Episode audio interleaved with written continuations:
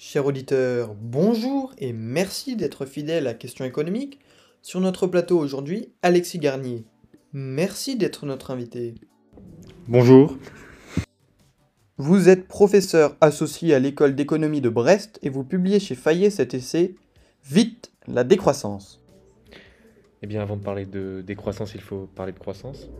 Euh, la croissance, c'est l'expansion euh, prétendue sans fin euh, de la production. Euh, on l'a vu, les scientifiques l'ont démontré. euh, on peut parler du rapport Meadows, qui montre que pour le coup, euh, on ne peut pas produire plus que ce que la Terre elle-même produit. Donc là, on va droit dans le mur si on continue sur le modèle de production qui est le nôtre, l'économie capitaliste qui est la nôtre. Il faut donc réfléchir à d'autres modes de production. Et il semble à l'heure actuelle que la décroissance, donc le fait de réfléchir à transformer la société afin que celle-ci ne se base plus sur la production euh, déraisonnée, mais sur un mode de vie raisonnable. Donc un mode de vie basé sur le respect de l'environnement. Et il semble à l'heure actuelle qu'il n'y ait que la décroissance, donc une idée pendant laquelle on va arrêter de surproduire, parce qu'on produit beaucoup trop. euh, la moitié des lignes d'agriculture, des productions agricoles sont jetées, alors que la moitié de la population meurt de faim, ça n'a aucun, aucun sens. Et comment faire alors, Alexis Garnier, pour moins produire justement? Eh bien, commencer par... euh, bah, je vais prendre un exemple simple. Euh, en Bretagne, ici, on a des productions porcines très importantes et très intensives. Des centaines de milliers de têtes dans un seul petit euh, entrepôt. Il faut au contraire raisonner sur déjà plus local et sur moins de têtes. Voilà, donc produire moins, donc mettre moins de cochons dans l'élevage, on n'a pas besoin d'autant de porcs. N'allez-vous pas mettre les agriculteurs sur la paille, si j'ose dire? Mais ils le sont déjà sur la paille. Chaque jour, un agriculteur se suicide. Et donc, pour vous, cela est dû, le, le suicide des agriculteurs, à la surcroissance? En partie, évidemment. Euh, parce que les modèles de production actuels exploitent en réalité euh, bah, nos exploitants agricoles, excusez-moi du terme. Mais aujourd'hui, ce sont les lobbies qui forcent à la surproduction qui maltraitent profondément nos agriculteurs.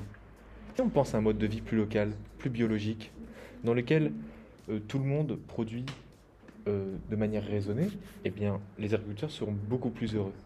Que pensez-vous de la proposition de Jean-Luc Mélenchon de la règle verte, c'est-à-dire produire autant que ce que la planète peut nous rendre Évidemment, c'est une idée qui, euh, est euh, logique et qui ne devrait même pas être discutée. Maintenant, il faut aller plus loin que ça, produire moins que ce que la planète peut nous donner. Parce qu'il va falloir penser à un moment donné que la population va forcément croître et que donc il faut, il faut, faut pas réfléchir en fonction de ce que la planète peut nous donner. Il faut réfléchir en fonction de est-ce qu'on a besoin de tout ce qu'elle nous donne. La question est à l'heure actuelle non. Évidemment, on peut produire beaucoup moins. Comment nourrir la population si justement on produit moins? Mais je vous dis, je l'ai dit tout à l'heure, on surproduit. Si on réduit par deux notre production agricole, ça suffira à nourrir tout le monde. Comment expliquez-vous que, alors que l'on surproduit, eh bien, on jette autant de produits à, à la poubelle? Le problème aujourd'hui, c'est largement et clairement celui de ceux qui se gavent. C'est-à-dire qu'on a des pays occidentaux, euh, pour ne citer que lui, les États-Unis, mais les pays européens ne sont pas non plus euh, clairs. Hein, je parle de la France, l'Allemagne, la Grande-Bretagne, tous ces pays-là, c'est la même chose. On achète beaucoup et on jette beaucoup. On ne pense pas véritablement aux autres. Et moi, ce que je veux faire, parce qu'il faut savoir que la décroissance est un modèle qui est aussi social, pas seulement économique. Ce qu'il faut faire, c'est redistribuer cette, cette nourriture de manière équitable. Donc vous voulez faire un partage de la richesse Un partage de la richesse, et autant du point de vue euh, agricole que du point de vue financier. Si je comprends bien, c'est la vie avant les dividendes. Euh, que ce soit avant les dividendes, euh, ou même avant approximativement tout ce que nous surproduisons trop. Les dividendes, c'est du point de vue financier, mais ce sera la vie avant les pains au chocolat dans des sachets plastiques. Hmm. Parlons-en des sachets plastiques. Comment lutter contre la pollution de notre environnement? Une seule et même réponse, euh, la décroissance. C'est-à-dire qu'aujourd'hui, il est clair que les... Vous parlez euh, des ports euh, tout à l'heure, mais on peut parler aussi des monocultures.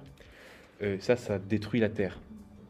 Des cultures plus bioresponsables, euh, où il y a plus, euh, pas qu'un seul, euh, un seul plan en fait, sur toute la production. Donc on met du blé, des tomates, etc. Euh, ça va aider la terre à se régénérer plus rapidement. Ce que je veux, et ce que d'ailleurs on nous parle beaucoup de ça, du développement durable, effectivement, il faut un monde qui soit pour nos enfants enviable, au, au moins aussi bien que le nôtre. Donc euh, vous, Alexis Garnier, vous voyez une corrélation entre la croissance et euh, le dérèglement climatique? Je vois effectivement, c'est une évidence en fait, ça ne se débat même pas. Euh, à l'heure actuelle, je, ne demande pas de revenir au Moyen Âge, mais vous comprenez bien que à l'époque, il n'y avait pas d'émissions de CO2 aussi catastrophiques que nous. Et il y a bien une raison pour laquelle les courbes de la production, notamment à partir euh, du 19e siècle et du 20e siècle, surtout au, au 10 au 20e siècle, la courbe de la production et la courbe d'émission du CO2 sont liées et on sait que le CO2 provoque effectivement euh, ce dérèglement climatique. Mais alors, euh, comment garder la même qualité de vie si on produit moins? Mais euh, vous trouvez qu'on a une bonne qualité de vie actuellement? Le nombre de gens qui vivent dans les grandes villes et qui respirent cette pollution qui devient euh, extrêmement gênante, hein. il y a combien de milliers de morts par an à cause de cette pollution-là, et en, en France déjà, mais imaginez en Chine? Maintenant, effectivement, il y a ce débat-là du confort que nous apporte la société de consommation et la croissance. Il faut forcément y réfléchir. Maintenant, euh, si on continue de vivre dans notre confort quotidien, euh, in fine, on va, se, retrouver avec une impossibilité. Parce que ça va tellement se dérégler, le climat, etc., qu'on ne pourra carrément plus vivre. Est-ce que c'est du confort de vivre euh, avec des températures extrêmes comme 50 degrés, etc. C'est ce que prévoient les scientifiques. Maintenant, l'idée de développement durable, elle signifie aussi que nous, nous puissions vivre. Donc la décroissance, ce n'est pas qu'on vivra comme euh, à la préhistoire avec des cailloux. Ce n'est pas ça. Évidemment que ce n'est pas ça. Mais alors, qu'est-ce que c'est la décroissance? Comment vivre dans un monde décroissant? Eh bien, vivez plus local déjà. Est-ce qu'on a besoin de centaines de camions sur les routes? Et évidemment, je dis centaines pour ne pas dire milliers de millions euh, de camions sur les routes euh, qui transportent des tomates parce qu'on a envie de manger des tomates en décembre. Euh, je vais vous prendre ce petit exemple que je trouve assez marrant mais révélateur. Un camion de fraises parti d'Espagne, un camion de fraises parti d'Allemagne, qui allaient chacun dans le pays de l'autre et qui ont un accident sur la route. Est-ce que c'est dans ce monde-là que vous voulez vivre? Non, il faut penser plus local, plus bio-responsable, plus écologique. Et pour cela, je ne pense pas euh, que c'est renier du confort, pour reprendre votre question d'avant, euh, que de vivre dans un monde où on mange, on mange des fruits de saison, des légumes de saison, etc. etc.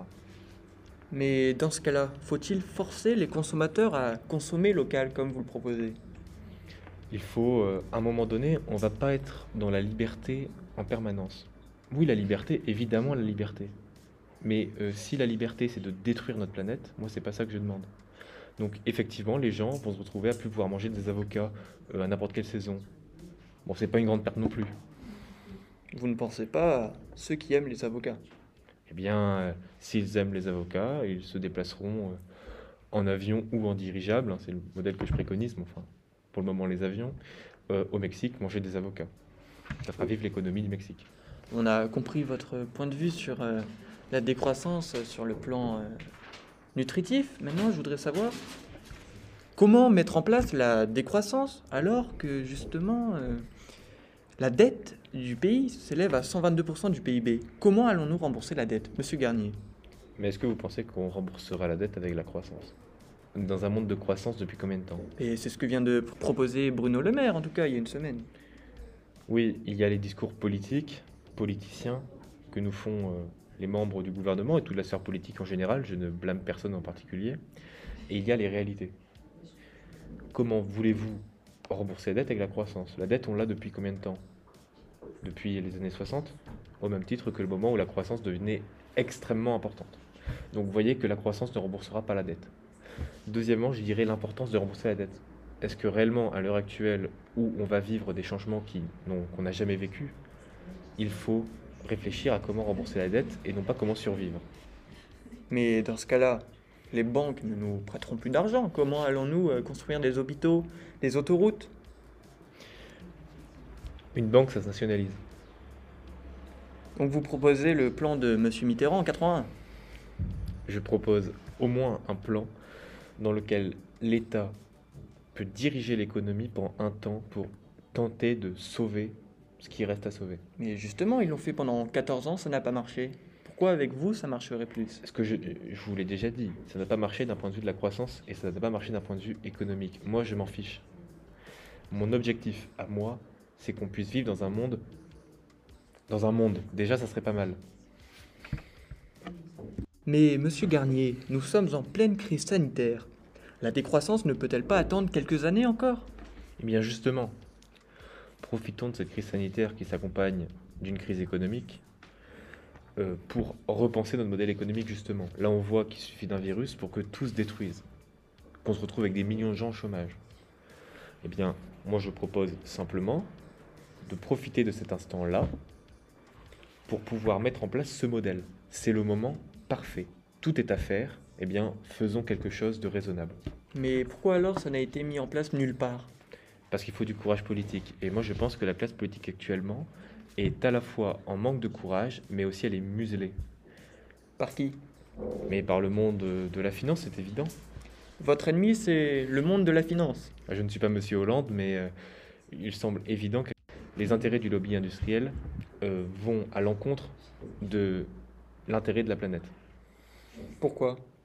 Mais parce que, on l'a bien vu, euh, tous les industriels, leur objectif, c'est de faire du chiffre d'affaires. Et on fait du chiffre d'affaires en euh, innovant, en mettant en place de nouvelles méthodes. Alors je ne suis pas contre l'innovation quand elle va dans le sens de la lutte contre le changement climatique. Je suis contre l'innovation par contre quand elle va dans la destruction et dans l'asservissement, etc. Que destruction, on peut parler évidemment euh, euh, de, des centrales nucléaires, euh, etc., etc. Nous serions donc les esclaves de la croissance, à vous entendre. Mais on n'est pas loin de- d'en être les esclaves. Euh, quand nous voyons les promesses des candidats aux élections, le plus souvent qui succèdent, c'est ils promettent un monde de croissance, euh, ils promettent voilà, euh, de faire rayonner la France d'un point de vue économique, de faire repartir euh, l'activité, etc. Et on vote pour ces gens-là. Alors, euh, les Français sont-ils aliénés justement par ces politiques? En tout cas, la croissance aliène l'homme, c'est une évidence. C'est une évidence pour vous? On voit avec le développement euh, de l'ère industrielle, euh, de, Marx le disait très bien, euh, avec le développement des usines, l'homme est réduit à, à une tâche qui est purement mécanique, réduit presque au rang d'objet, et ça l'aliène, c'est une évidence.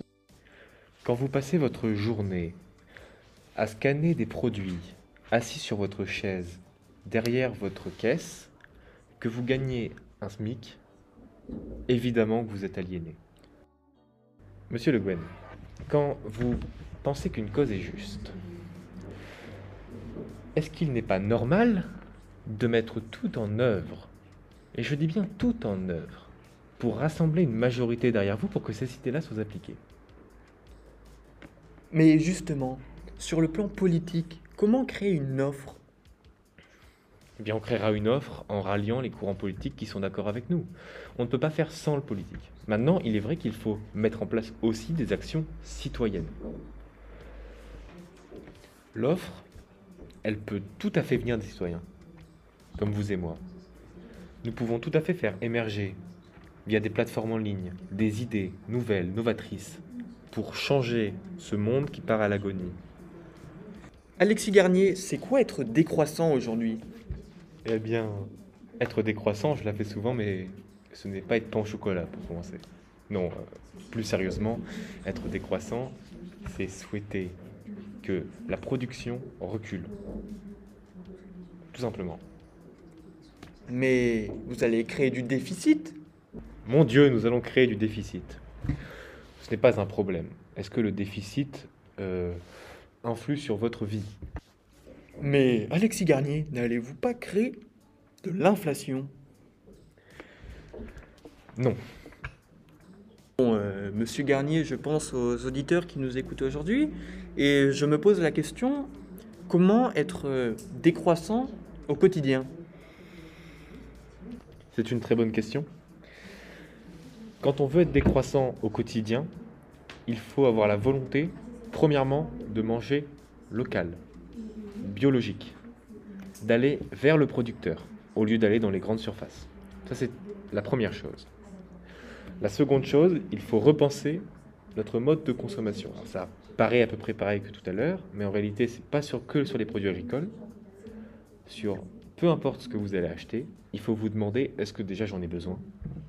Parce qu'on va des fois acheter des trucs, bon, euh, on n'est pas forcément dans le besoin, mais enfin, Mais par exemple, mes meubles, ils sont moins chers quand je vais chez Ikea. Pourtant, ils ne sont pas fabriqués en France. Comment justement rendre euh, le circuit court compétitif?